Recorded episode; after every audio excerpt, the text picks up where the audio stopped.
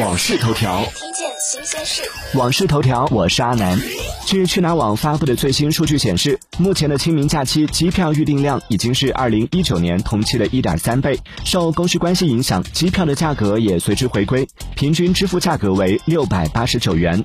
在二零二一年河南春晚和三星堆考古新发现的带动下，今年文化古迹类景区格外受到关注。截至三月二十二号，文化古迹类景区的热度比二零一九年增加了三点八倍。清明假期坐飞机去洛阳的游客与二零一九年同期相比，增长超过两成。洛阳人民表示：“我们只是回个老家而已，怎么就变成游客了呢？”